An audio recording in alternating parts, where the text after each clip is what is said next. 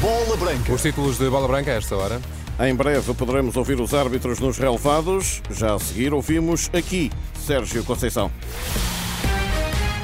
Bola Branca no T3 com Rui Viegas. Olá, Rui, boa, Rui, boa tarde. Olá, viva, boa tarde. As conversas dos árbitros podem ser escutadas em breve ao vivo nos estádios.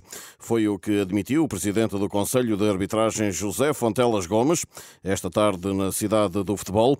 A reportagem do José Barata. A explicação ao vivo das decisões das equipas de arbitragem pode ser uma realidade para breve. É pelo menos essa a perspectiva de José Fontelas Gomes, o presidente do Conselho de Arbitragem da Federação Portuguesa de Futebol. Eu acredito que o futuro, até em termos internacionais, após a experiência que a FIFA eh, tem feito nestes últimos campeonatos de comunicações eh, ao vivo, eu penso que esse será um futuro próximo. Eh, assim que a FIFA o autorize a poder ser feito, eu penso que praticamente todos os países irão atrás. Após uma ação de promoção para angariar novos árbitros, o líder do Conselho de Arbitragem destaca a falta de árbitros em Portugal. Temos feito um estudo para que nestes campeonatos inferiores eles possam realizar três jogos por fim de semana, que seria o número ideal nessas idades.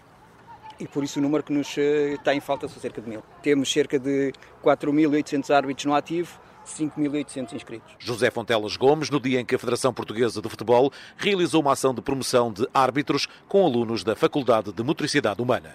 E isto não é o Futebol Clube do Porto. Sérgio Conceição diz que não pode ser mais claro sobre os limites da paixão, dirigindo-se aos adeptos e associados do Futebol Clube do Porto. Somos de uma região muito apaixonada pelo nosso clube, muito dedicada à causa mas não somos aquilo que, que vimos eh, neste passado muito recente.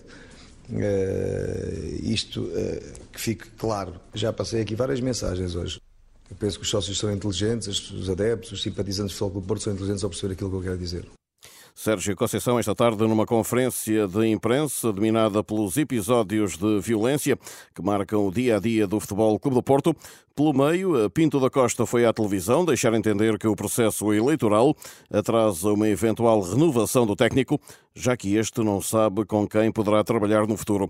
Conceição, no entanto, relativiza esta questão em redor da sua continuidade no Futebol Clube do Porto. Sou empregado do Futebol do Porto, sou um trabalhador do Futebol Clube do Porto não tenho, por isso, que comentar as palavras do meu presidente.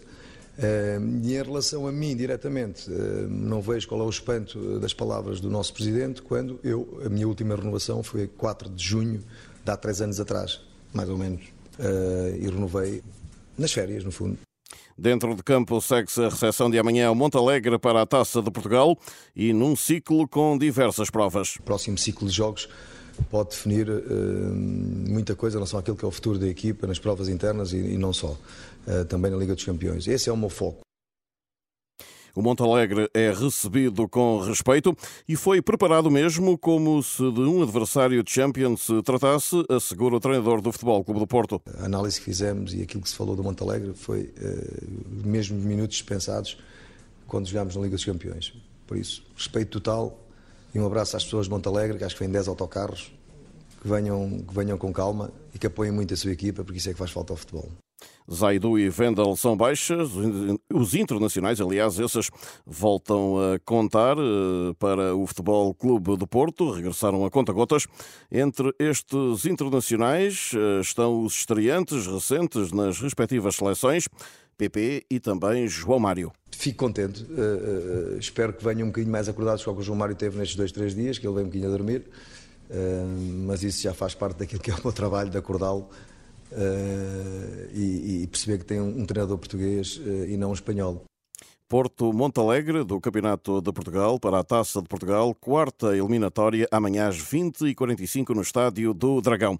Dos Dragões ainda, Medi Taremi estará de saída do Futebol Clube do Porto e o seu futuro pode passar pela Arábia Saudita ou por um dos rivais de Milão avança o Tutto Mercato. Do Sporting, Jenny Catamo foi novidade esta quinta-feira no relevado, recuperado de lesão. Para além do regresso dos internacionais, os Leões recebem domingo o Domiense para a Taça de Portugal a partir das 6 da tarde. Já o Benfica ensaia a visita do Famalicão à Luz, sábado às 20h45 para esta ronda 4 da chamada Prova Rainha. Coxo e Bernat voltam a ser opções após lesões. Os treinadores Roger Schmidt e João Pedro Sousa falam ambos eh, amanhã a uma da tarde. Esta quarta eliminatória da Taça começa esta sexta com um embate entre equipes equipas da Primeira Liga, recorde-se, é o Vizela Estrela da Amadora, marcado para as 19h30. E a defesa Ágata Pimenta é uma das regressadas à convocatória da Seleção Nacional Feminina. Tem feito um, um, percurso no estrangeiro bastante interessante, uh, está a experimentar a sua terceira liga.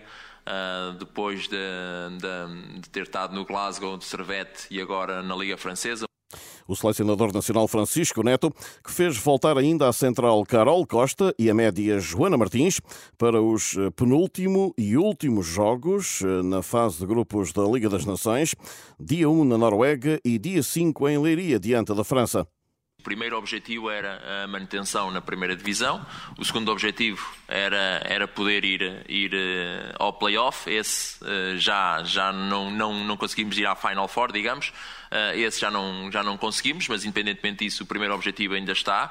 A motivação, elas estarem em espaço seleção, a motivação está lá.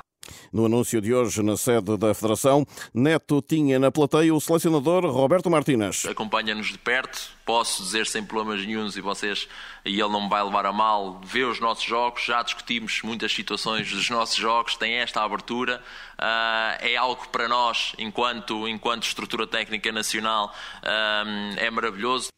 Seleção feminina a preparar os próximos jogos da Liga das Nações. A concentração da equipa está marcada para a próxima segunda-feira na cidade do futebol.